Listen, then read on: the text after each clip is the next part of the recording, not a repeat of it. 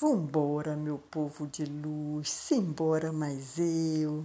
Já nos foi ensinado que quem não se comunica se entrumbica e hoje é dia de se comunicar, dia de papo solto. Aqui é Eliana, palestrante holística, facilitadora dos ensinamentos da grande fraternidade branca universal. E muito, muito conversadeira. Então vamos para frente, que atrás vem gente querendo aprender com a gente. Assunto é que não falta. Aliás, neste momento da vida, diria que é impossível dar conta da quantidade de notícias que transbordam de todos os lados. Há de se ter serenidade e parcimônia, senão corremos o risco de adoecer. E falo isto para eu mesma, euzinha, ouvir, pois, que, pois como gosto de estudar, de ler, de me informar, Sou presa fácil, fácil de virar compulsiva neste novo mundo que se descortina para todos nós. Hoje vou começar de blandas notícias punks que trovejam em nosso telhado. E olha que não são poucas.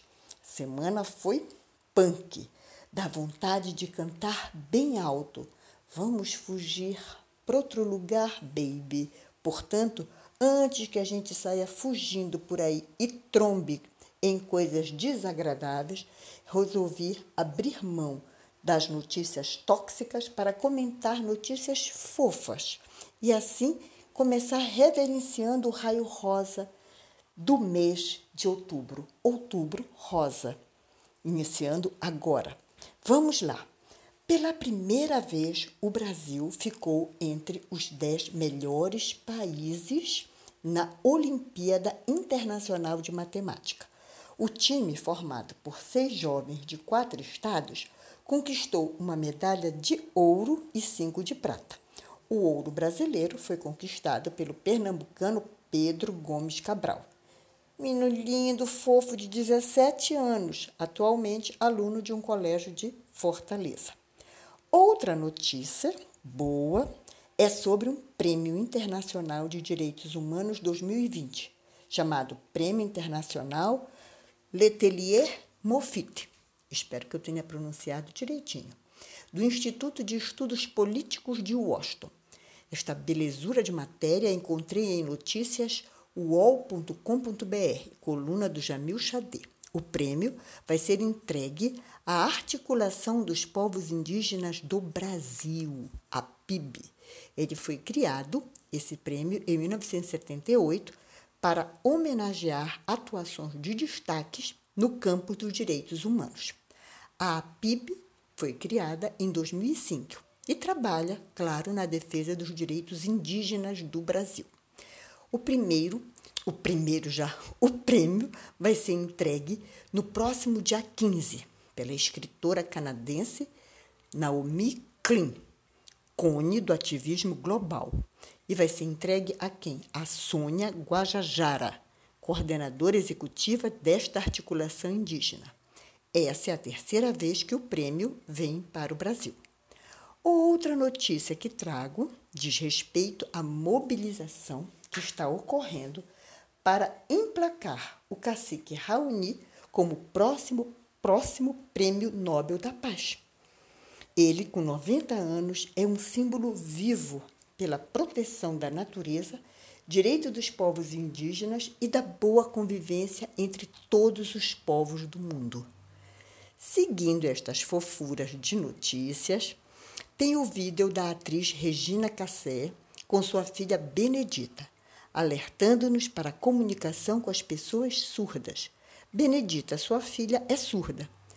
E aproveitando este gancho, recebi de minha amiga, irmã de caminhada, Cris Veil, Cristina, também me mandou um vídeo postado no YouTube, onde ela narra a importância de estarmos atentos ao Dia Nacional de Luta pelos Direitos das Pessoas com Deficiência, PCD, dia 21 de setembro próximo passado, que deveremos prestar bem atenção, trazendo a seguinte observação: se a gente pegar a palavra deficiência e tirar o de, fica eficiência.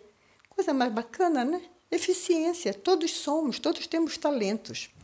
A luta pela inclusão destas pessoas se solidificou pela edição da Lei número 13.146 de 2015.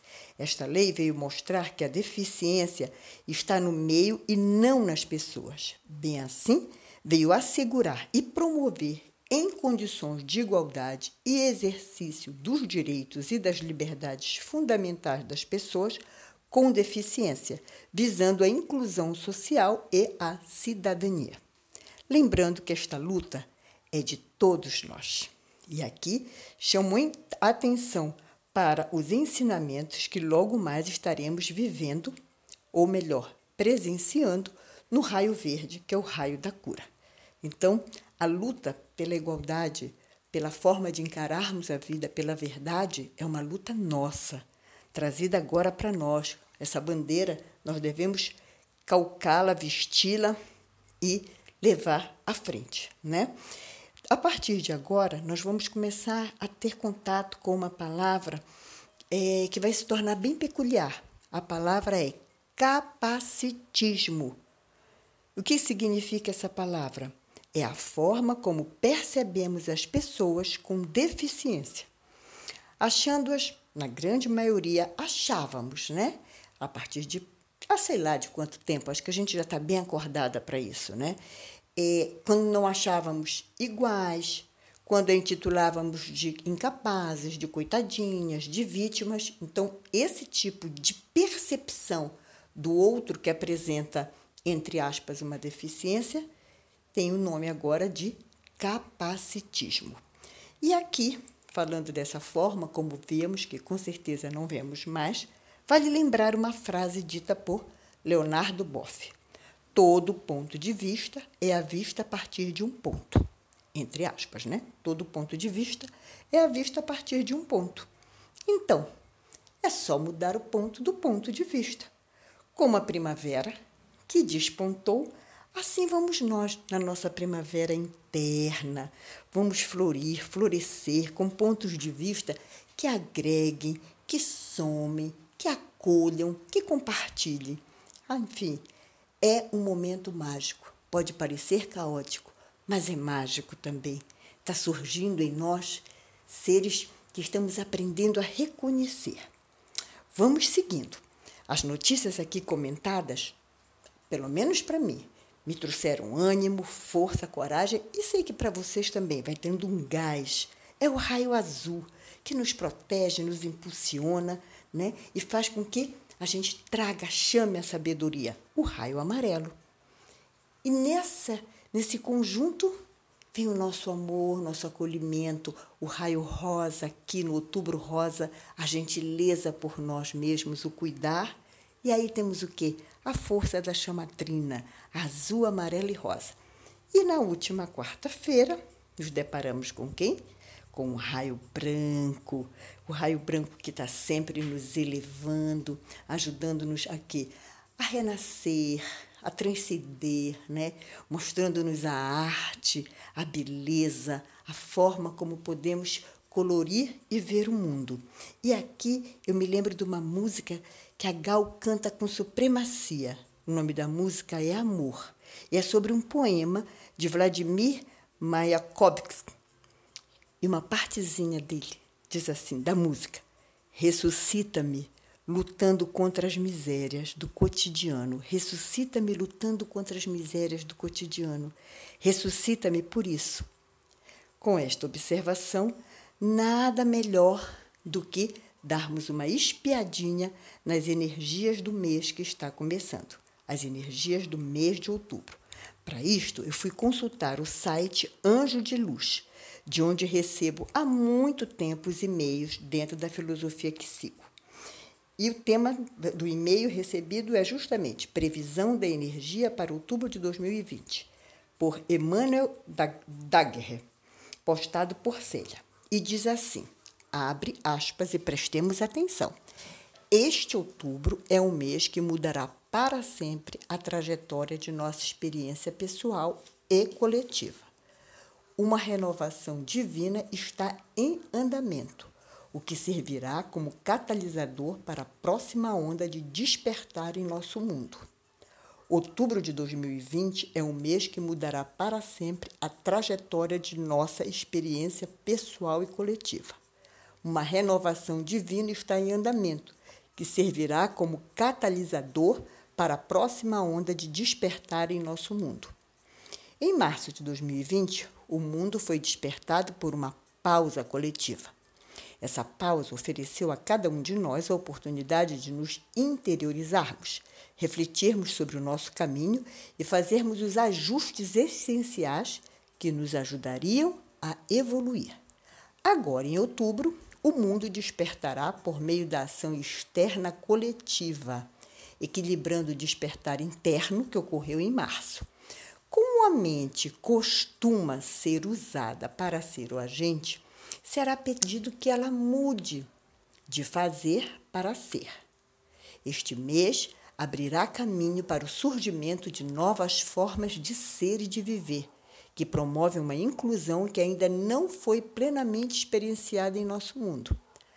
À medida que avançamos em um ciclo ativo que traz consigo muitas mudanças, a mente pode ficar um pouco mais reativa e sensível, porque ela só quer se sentir segura.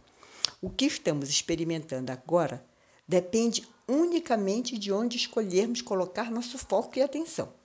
Se estivermos focalizando o mundo externo, provavelmente vamos nos sentir amedrontados e presos. Mas se estivermos concentrados em nós, na bondade, na compaixão, em relação a nós mesmos e pelos outros, e nesse outubro rosa, as mulheres voltadas para si, para o seu bem-estar, para a sua bem gentileza, seu acolhimento, aí a cura vai ser profunda, começa a ocorrer. A partir daqui, vamos então pegar o nosso rumo e ver a quinta cor, o verde, o quinto raio, verde da cura, cujas qualidades são verdade divina, cura, conhecimento científico, concentração. É o raio da ciência e é o raio da prosperidade também. O desafio deste raio está em ser fiel a si mesmo, viver a verdade. Mestre Larion, Palas Atenas, Arcanjo Rafael e Mãe Maria, Mãe Maria, Elohim Vista e Cristal são os dirigentes deste raio. Antes de começarmos a falar deste raio, preciso confessar da sutileza e por isto mesmo do desafio que é falar da qualidade mestra deste raio que é a verdade divina, que bem trabalhada gera a cura, o corpo saudável, o corpo jovem, eterna juventude e beleza. Tá? Não é à toa que este raio é considerado o raio dos filósofos gregos, que nas praças públicas questionavam e debatiam sobre o que é a verdade.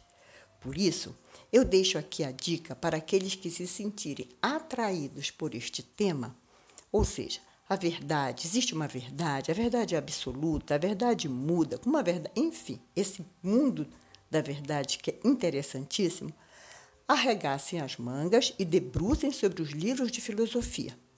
E o Guru Google, onde encontrarão inúmeras escolas filosóficas falando e ensinando sobre este tema. Eu, por aqui, né, vou falar pouco, porque já está longo e sempre estou falando, falando conversadeira, né? É, vou falar um pouco sobre esta percepção filosófica, uma brevíssima pincelada, tá? Me atendo mais aos ensinamentos trazidos pelos mestres. Começo dizendo que faço coro à afirmativa aqueles que dizem que a busca da verdade sempre constituiu um dos problemas fundamentais da filosofia. Consultando artigos sobre o tema, para podermos aqui papear, deparei-me com um artigo deveras interessante, Filosofia e a Verdade, assinado por Francisco Antônio Garcia, editado na Revista Científica da Universidade Estadual de Maringá, Paraná, onde ele aponta a existência de três concepções diferentes sobre a verdade advindas das línguas grega, latina e hebraica. Em grego, verdade tem um significado de aletheia, o mesmo que não oculto, não escondido. Dessa forma, é aquilo que se manifesta aos olhos do corpo e do espírito.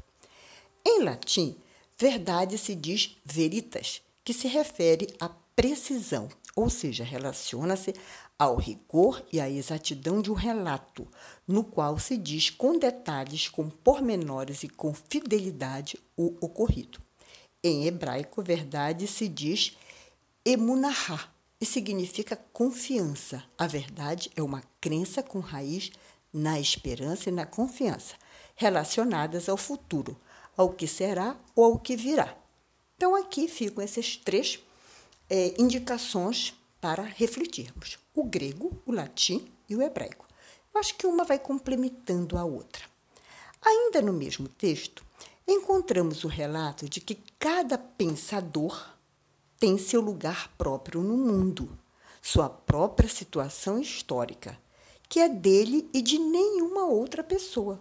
Por isso, cada um tem, em certa medida, uma visão filosófica e a verdade parcialmente própria da verdade. Cada um carrega a sua verdade. Isso não significa que a verdade de um, de um absolutamente não coincida com a do outro. É uma espécie de relativismo. Assim devemos enriquecer-nos mutuamente em um diálogo autêntico, em uma procura comunitária da verdade. Todo sistema filosófico, portanto, deve ser inserido no contínuo revelar-se da verdade. É preciso ressalvar que quando um sistema se afirma como o único, sem aceitar contribuições, torna-se automaticamente falso. Dessa forma, podemos concluir que a filosofia é a busca da verdade, pois a verdade é o que nos desenvolve, o que nos liberta e nos realiza e, segundo os mestres, o que nos cura na força do quinto raio da chama verde. O grande problema da verdade está na falta de imparcialidade, pois, na maioria das vezes, a verdade está subordinada aos interesses do poder ou da classe dominante. Para finalizar este contexto filosófico, apresento as seguintes definições sobre a verdade, apresentadas pelo professor de filosofia Eduardo Baez é, num, num trabalho que ele apresenta também que a gente encontra no Google, tá? E ele traz ah, os conceitos apresentados por Sartre, pelo filósofo francês Sartre. No contexto do final da Segunda Guerra Mundial, Sartre vai levar em conta o existencialismo. Para ele, a verdade está na essência do indivíduo. Ela é resultado dos valores de uma sociedade. Para Sartre, não importa o que você é, importa você saber o que, o que fazer com aquilo que fizeram de você. Legal, né? Nietzsche. Nietzsche é punk, gosto dele. Nascido na Alemanha, vai defender que a verdade não existe, ressaltando assim que o que caracteriza ainda mais a verdade como criação puramente humana são as consequências advindas tanto da verdade como da mentira. O que o homem odeia é ser prejudicado, tanto por uma quanto por outra. Então, olha só o que ele nos leva a refletir. Já o contemporâneo francês Foucault vai dizer que para ser verdade, ela precisa ser livre totalmente. Ela não pode estar vinculada a uma institucionalização porque desta forma a verdade será manipulada, gerando constrangimentos e formas de comportamento. Encerrando estas concepções filosóficas, onde procuramos trazer de forma muito simples só esse fio todo que tece a verdade, por isso que eu né, oriento aqui, digo, olha, se você sentiu vontade, vai estudar que vale a pena, né? Nós vamos agora seguir para os ensinamentos dos mestres ascensionados uma visão de cunho mais espiritualista, ou, para quem gosta, uma visão mais esotérica. Né? E começamos dizendo assim: a verdade que o homem conhece é relativa e limitada à sua capacidade de compreensão. O quinto raio evoca a verdade absoluta e perfeita de Deus.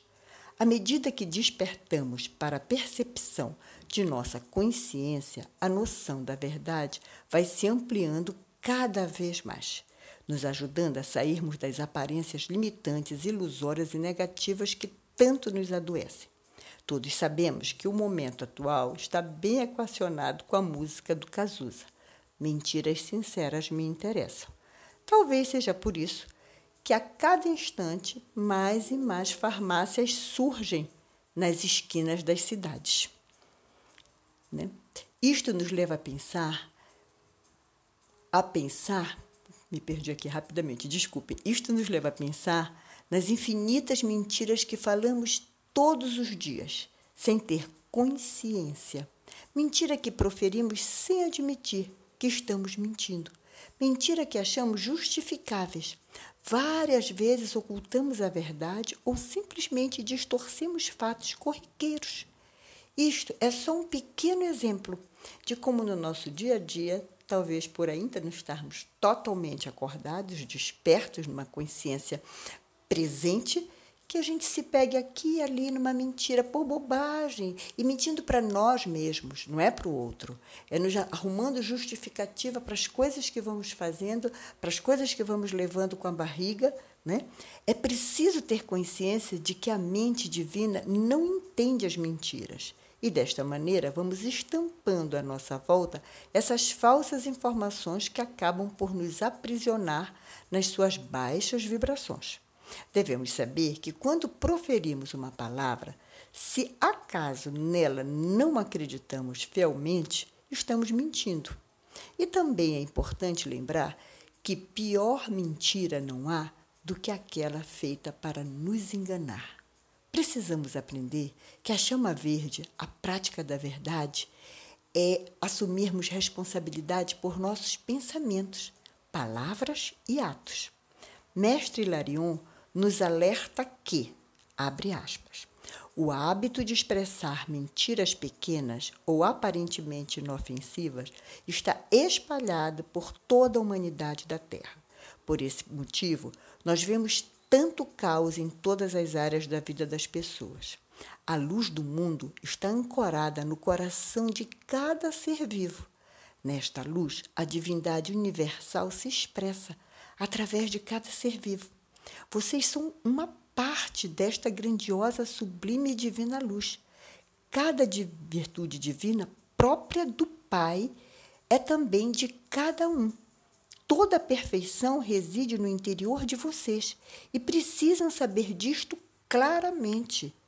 Por conta disto, fecha aspas, é que o raio verde também é o raio da prosperidade, da abundância. Se nós carregamos dentro de nós a herança divina, a luz sublime do Pai, por que ficamos cultuando a pobreza e a miséria? Isto é coisa do homem, isso é cria do homem. Na verdade, a nossa herança é divina, é abundante, é infinita. Ok?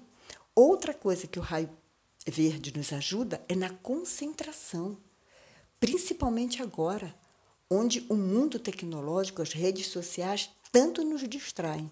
É preciso estarmos concentrados, focados, deliberadamente pensando em cada ato que praticamos, percebendo essa conexão entre pensar, falar e agir. Para isso tem que haver concentração. E um grande segmento da sociedade que é inspirado pelo raio verde é a ciência e os cientistas.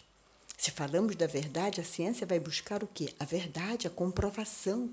E o raio verde vai atrás disso. Os Elohim vista e cristal buscam vista, o olho que tudo vê ali, o, ter, o, o chakra frontal, observando tudo, ajudando, inclusive a trazer cada vez mais a percepção de que somos energia, agora condensados num corpo físico. E isso muda toda a percepção nossa.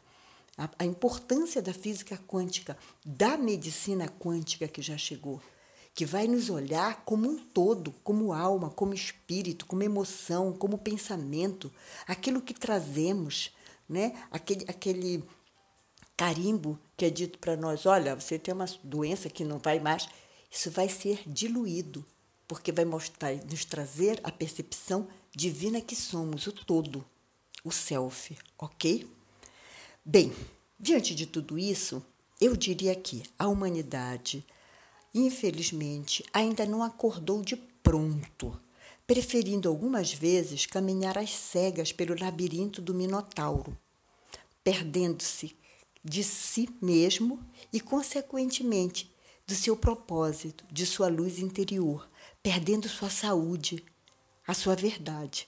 Portanto, não há nem como estranhar o aparecimento neste labirinto incerto e obscuro que muitos preferem caminhar de uma erva danina que está sendo construída, chamada fake news. Né? Fake news é o resultado de toda essa nossa parca visão, desse labirinto que nos colocamos. Mas, por outro lado, nós temos a chama branca pronta a nos ajudar para renascermos, para olharmos, para vermos a vida na forma colorida e expansiva que é, né? Nos, nos, sempre nos é dada a possibilidade de encontrarmos o caminho de volta, despertando para a nossa verdade, atentos naquilo que pensamos, falamos e agimos.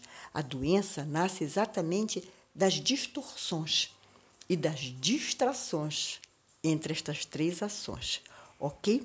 Pensar, falar e agir. E aqui termino. Acho que já falei demais para o meu tamanho, mas vamos que vamos. Vou trazer para todos nós agora uma canalização de Maria Silvia Orluvas, mestre Larion. Mestre Larion falando através dessa minha mestra amada, Maria Silvia Orluva. Começa assim: Meus amados, qual é a força que um homem precisa, se não a força do amor?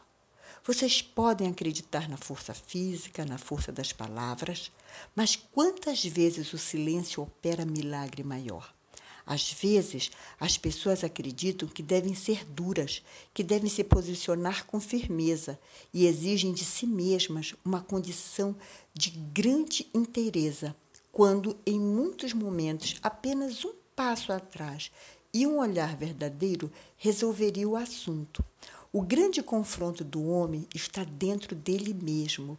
As grandes lutas, ainda que sejam externas, que vocês tenham que conversar com as pessoas, conquistar o seu lugar, defender as suas causas, o primeiro grande obstáculo a ser vencido está dentro de você.